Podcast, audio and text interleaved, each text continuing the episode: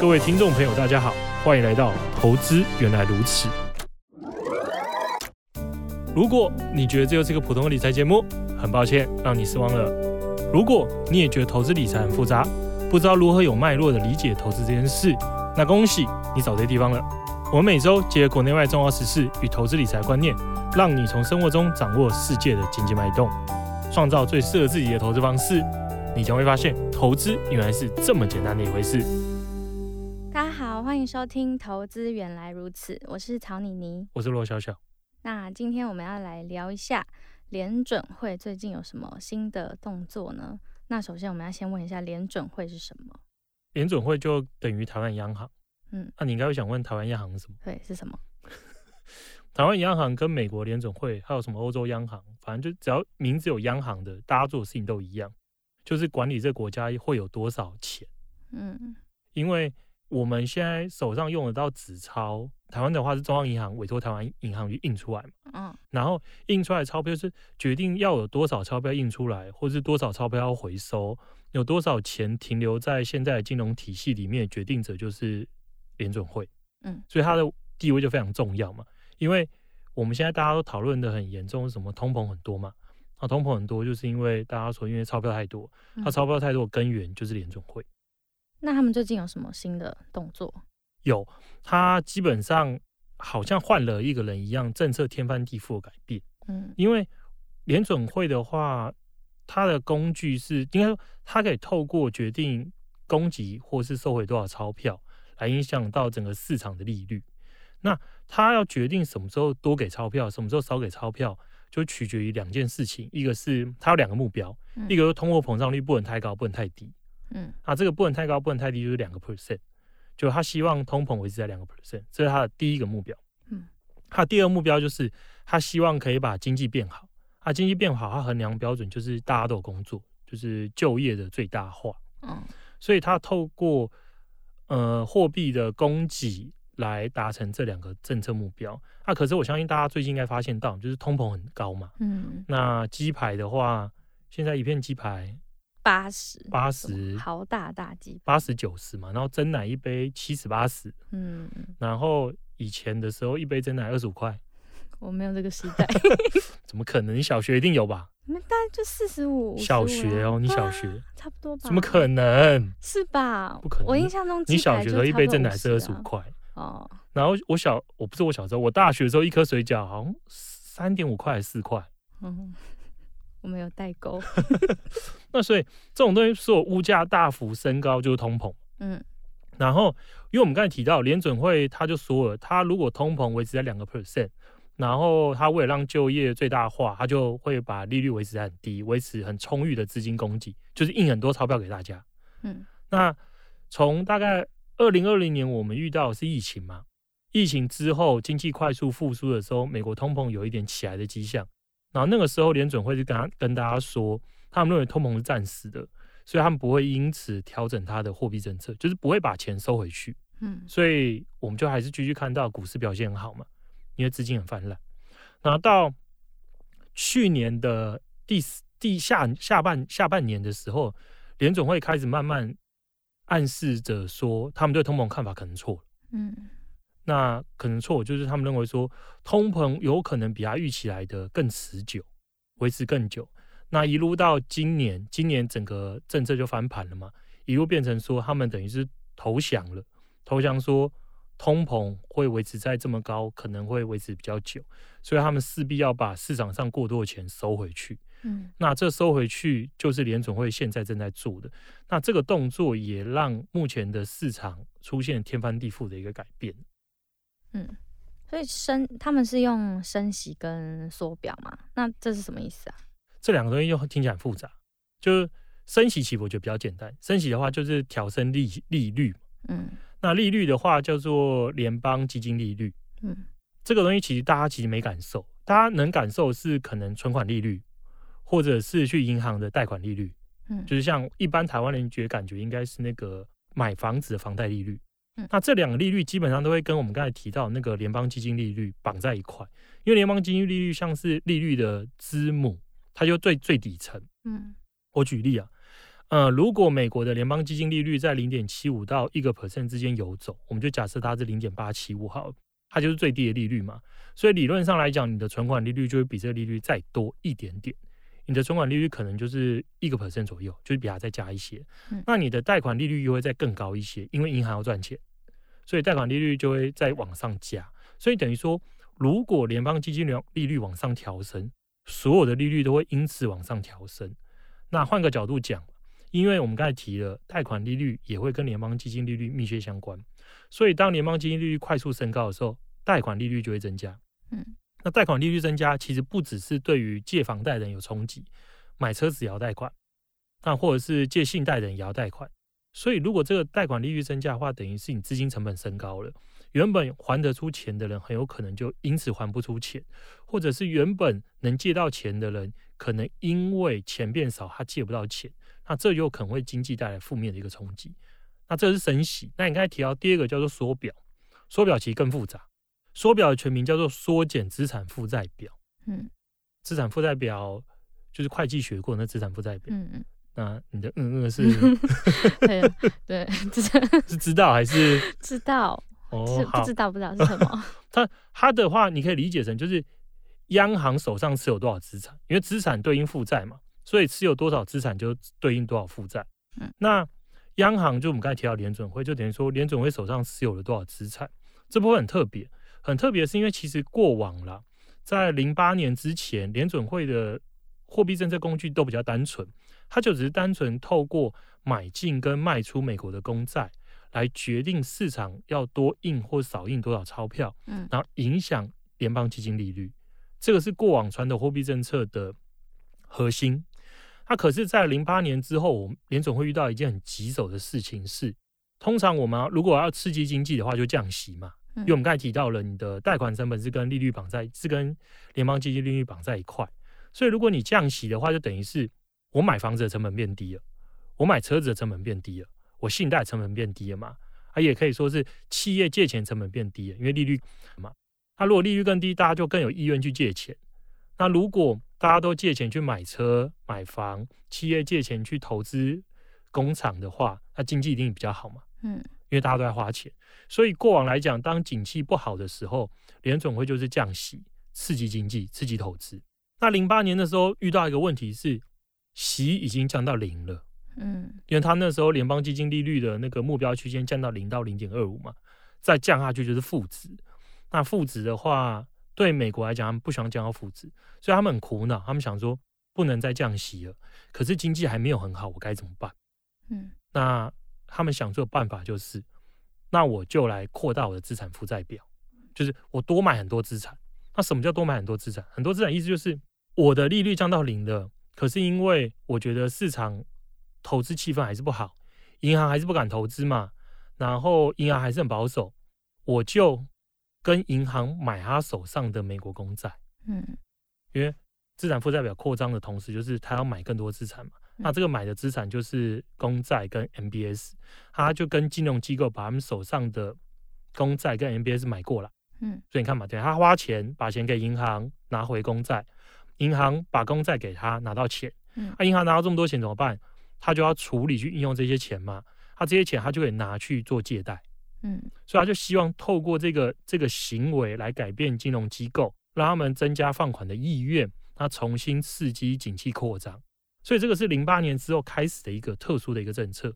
它背景就是因为利率低到太低了。它现在刚好是反过来，现在联总会升息了，那升息了，利率已经回到了零点七五到一个 percent 嘛，利率回到比较比较正常一些水准的同时，它也要开始收回过去做的问过错嘛。那这些过错就是非常多的钱，那他把钱收回来，就我们刚才提到的过程的一个反转。刚才提到的是他把钱给金融机构，然后把美国公债放到自己手上。那现在反过来，他把钱收回来，然后把美国公债卖出去。嗯，这个就是他缩减资产负债表的一个简化的一个过程。所以，我们目前面临的环境就也会比零八年之前的几次。也比较不同，因为零八年以前并没有用过这种资产负债表扩张的工具，所以之前就只是单纯升息。那我们现在面临的是升息的同时，它要减少手上的资产，把资金从金融机构从整个金融体系里面回收。嗯，那因为现在呃通膨率就已经过八了嘛，然后其实就是相对的严重，而且短期好像就是像乌俄战争或是中国疫情，就是他们冲击供应链，好像也不会就是在短时间内结束。所以现在联准会这样升息缩表，真的可以抑制通膨吗？其实可以，可是会带来很糟的一个效果，因为其实所有东西的价格都是用供给跟需求去决定的嘛。就我以球鞋为例好了。呃，像那种限量的篮球鞋，因为大家都想要，嗯，那可是供给有限，所以就会有黄牛嘛，嗯，啊，黄牛就会把它价格卖到很高，嗯，那就可以重新平衡供给跟需求，所以如果需求远大于供给的时候，价格就会大涨，嗯，啊，这是球鞋。那在在那个商品这边也是，我们如果把消费者物价年增率，也就通膨理解成是一整篮的商品好了，当一整篮的商品大家的需求都大于供给的时候，价格就只能上涨嘛。因为当大家都想要，那你要比别人提前拿到，你就要付更多钱，啊，所以价格就往上走。那我们现在面临的问题就是，需求大于供给的时候，如果我们要让价格往下降，我们可以做的事情有两个，嗯，一个是把供给提高，因为如果供给增加到跟需求一样，那物价继续大涨，压力就没了嘛，嗯，那第二个是我把需求往下降，嗯。那需求降到跟供给一样的话，物价上涨压力也会消失。所以其实这两条路都是可以降低通膨的道路。那只是在另外一个问题就是，那联总会可以怎么做？嗯，因为他想要让通膨回到两个 percent。那刚才那条路的话，第一条是提到是供给增加到跟需求一样，这条路联准会能做的有限。嗯，因为它很难去影响供给。因为利率过低已经造成了需求过多，而且利率过低，长期的利率它也没看到企业有大举增加投资去增加供给，所以现在很难有理由让它继续维持低利率，因为通膨已经起来了，所以它没办法单纯透过它的工具来让供给增加的跟需求一样，而且就像你刚才提的乌俄战争，然后疫情造成的供应链的问题。这些东西也不是印钞票可以解决的，嗯，因为美国不可能印钞票就让乌俄战争结束，美国也不可能光靠印钞票就让全球的原油供给可以满足大家的需求，啊，印钞票也没办法改变整个全球供应链在重组过程中面临的问题，都办不到，嗯，所以联储会没办法改变这件事。那联储会可以做什么？那就只能做我们刚才提的两个选项里面最烂的那一个，就是把需求转差。那需求转差透过的工具，就我们刚才提到的。他把利率往上增加，让你能借钱的人借不到，或者是借钱的人的资金成本增加。原本你会借钱买房的，你现在借不起，买不起房了。你原本借钱买车的，你也借不到，买不起车了。借钱买冰箱的，也没办法买冰箱了。那借信用卡贷款，然后借信贷去买东西的人，也没办法借。所以这个过程就会让整个社会的需求降低嘛。嗯，就原本大家可以买一百台车，现在只能买五十台。原本能买一百栋房子，现在只能买八十栋房子。它透过这过程把需求往下降，那这个时候价格上涨压力就会消失。可这过程是很痛苦的。可是需求往下降，就是不是很，就是感觉就会经济衰退嘛？这不是联准会也是很怕的嘛？对，这就是你提到，所以你很厉害，你讲你讲到很重要的一个关键。谢谢。因为其实，因为确确实，因为我们刚才提到那些需求嘛，那些需求代表什么？代表消费跟投资。嗯，那当然。利率增加对投资的杀伤力是高于消费，可对消费也是会有负面影响。所以联总会如果放任利率一直往上增加，他就会看到整个需求带动 GDP 往下降。嗯，我觉得他是在做一件很危险的事情，他在赌，他赌说，因为其实像呃联总会主席他几次的谈话都是持续强调一点是，他们认为可以可以取得一个平衡嘛？什么叫取得平衡？取得平衡是他们可以升息。在可控制的范围之内，把需求小幅恶化。那在需求小幅恶化的时候，经济不至于影响很严重的衰退，物价就会降低。这一切都是幻，这不是也不是能说幻想，这一切都是最美好的想象。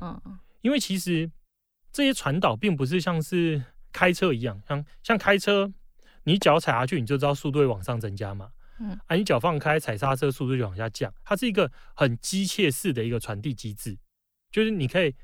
知道多少力度代表多少速度嘛？可是货币政策不一样，货币政策其实非常复杂。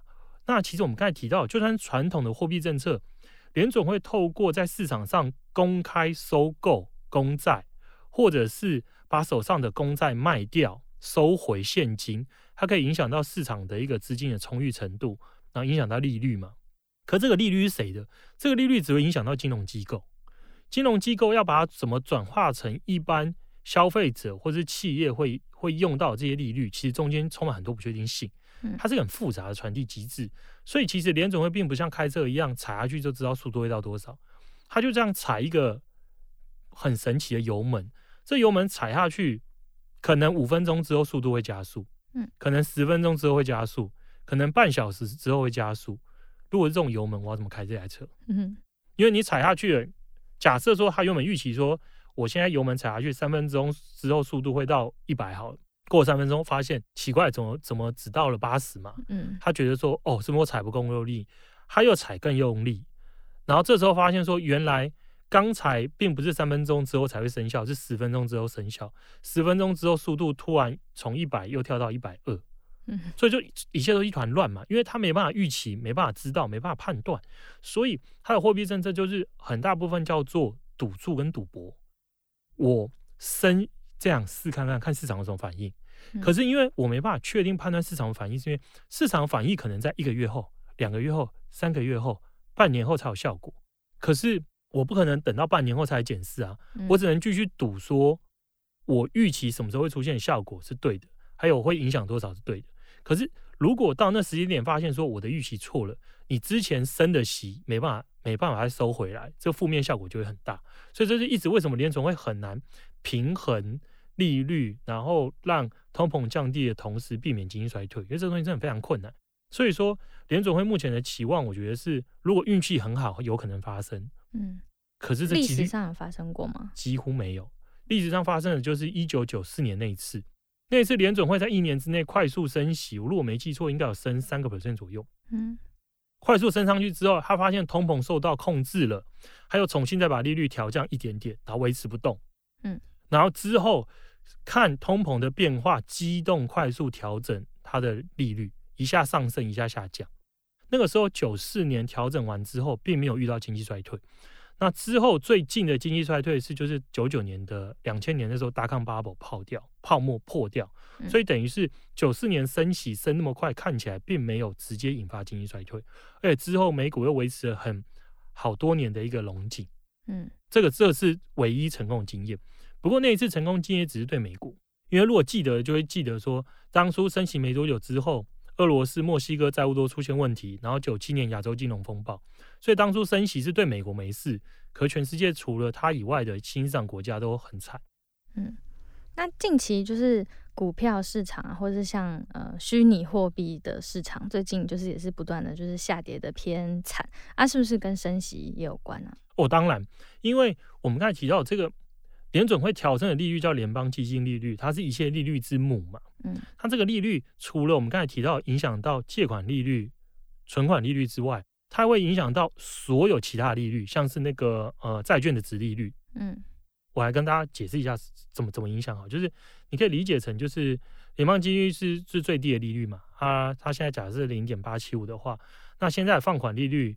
应该就要至少一个 percent 才比较合理嘛。嗯，然后如果存款利率是一个 percent 的话，如果消费者对他来讲，我把钱存在银行是最安全的嘛。嗯，这样都可以拿到一个 percent。那如果你要叫我去说服我买其他金融资产，你就要给我更高利率啊。嗯，所以这个时候在美国的那个公债殖利率，长期公债殖利率就可能是逼近三 percent。嗯，那如果公债殖利率三个 percent 的话，你要叫我去买公司的债券，你就要给我更多利率啊，因为对我来讲，美国政府不会倒嘛，可是公司会倒啊，嗯，所以投资级的公司债券的一个值利率可能就要逼近四趴。那如果投资等级这么好的公司的公的债券都给我四趴，你叫我去买那个很容易倒闭的非投资等级的公司债券值利率，你就要给我六趴，嗯，所以就以此类推嘛，所以它上升的时候，所有利率都会增加。那这些刚才提到的。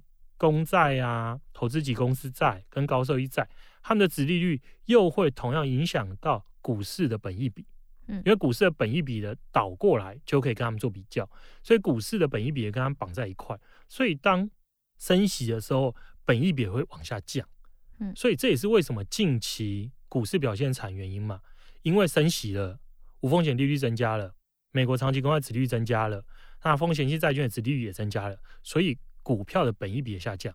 那股票本益比下降过程里面，就像我们刚才提到的，投资级跟非投资等级公司债券需要提供不一样的殖利率，因为越烂的公司，你就要给我越高的潜在报酬嘛，嗯，不然我没道理去买这些烂公司。所以在股票里面来讲也是，品质越好的公司的本益比下降幅度就越少，品质越烂的就下降越多。嗯，因为过往过往的这零八年，其实零八年到到去年之前这这十几年，大概都处在一个资金非常充裕的一个环境嘛，钱太多了，那钱太多，大家不知道怎么用，所以就所有的资产都雨露均沾，都表现很好。那这些雨露均沾的过程里面，我们就会发现，像是云端计算这种类股啊，它的本益比之前是来到一百倍左右，我应该没记错，应该九十倍，因为钱太多了嘛，嗯，大家不在意它会不会赚钱，大家只要有梦就好，他会跟你诉说我们这些公司能改变这世界啊，我们应用 AI 演算法啊，我们有大数据啊，很多一些投资人觉得好像很 fancy 的词语嘛，我把这些词语包装起来，它包装起来的公司，就算现在不赚钱又怎样？我会跟你说这是未来。嗯，未来会成长。我今天赚一块钱，我明天赚两块钱，后天赚十块钱，我十年后我赚一千块钱。所以你要用十年后的一一千块钱来衡量我的股价嘛？嗯，如果我可以赚一千块钱，那你给我十倍的话，你就我的股价就应该值一万嘛？嗯，因为如果我一年赚一千，那十倍的本一比就代表股价是一万，可是他现在只赚一块，所以其实他现在本一比是一万一万倍，而不是十倍。他可能因为投资人他就觉得。他会永远快速增长嘛？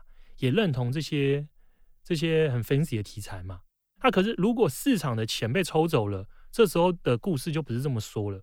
这时候故事又变成是，谁知道你十年后还不存在？嗯，你可能明天就嗝屁了嘛？我说公司了，你可能这家公司明天就倒，我管你十年后是不是可以赚一千块钱？如果这样的话，那我当然是把我的钱拿回来，投在一些可能已经经营几十年了，我比较有信心它不会倒闭。它的业务虽然很传统，可是它每年可以稳定帮我创造报酬的公司，嗯，而并不是投在一个未来不知道会不会在的公司，所以所以就发现这些高本一笔公司的股价狂跌嘛。那我们如果以美国指数来看，纳斯达克纳斯达克跌的幅度也远远比标普五百跟道琼来的高，原因就在这。那成长类股跌的幅度也远高于价值类股，就是因为大家开始把过去很多美梦。把它结束掉，把这些梦想的公司的本益比大幅往下修。那另外你刚才提到的加密货币嘛，其实还是一样。